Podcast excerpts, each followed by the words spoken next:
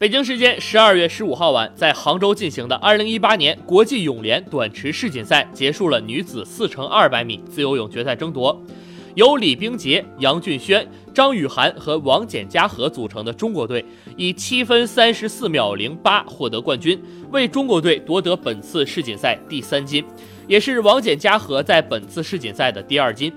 美国队以七分三十五秒三零获得亚军，澳大利亚队以七分三十六秒四零获得季军。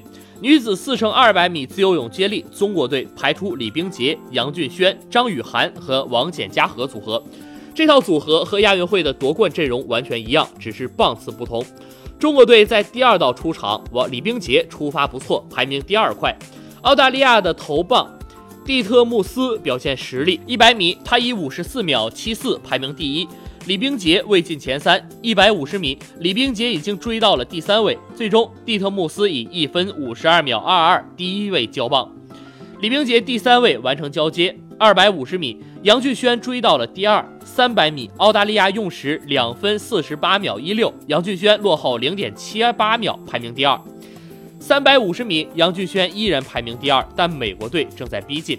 三百七十五米转身，第三，俄罗斯队短暂超越。但严俊轩很快抢回半程，澳大利亚用时三分四十六秒九五，中国队只落后零点六七秒。后半程开始，张雨涵入水追赶澳大利亚队的布查南，五百五十米只落后的零点二六秒。转身后，张雨涵反超六百米，张雨涵用时五分四十一秒五六，领先澳大利亚零点二一秒，第一位交接。王简嘉禾入水，他的对手是澳大利亚的哈尔金。美国队的布朗，这两位选手比之前的王简嘉禾的二百米自能力要显然差不少。六百五十米，王简嘉禾就将两位选手甩开近半秒。七百米，王简用时六分三十六秒五六，领先第二位美国选手布朗零点六四秒。最后一百米，王简嘉禾完美守住优势，不断拉开和对手之间的距离。中国队最终以七分三十四秒零八获得冠军，打破了中国队自己保持的七分三十五秒九四的亚洲会纪录。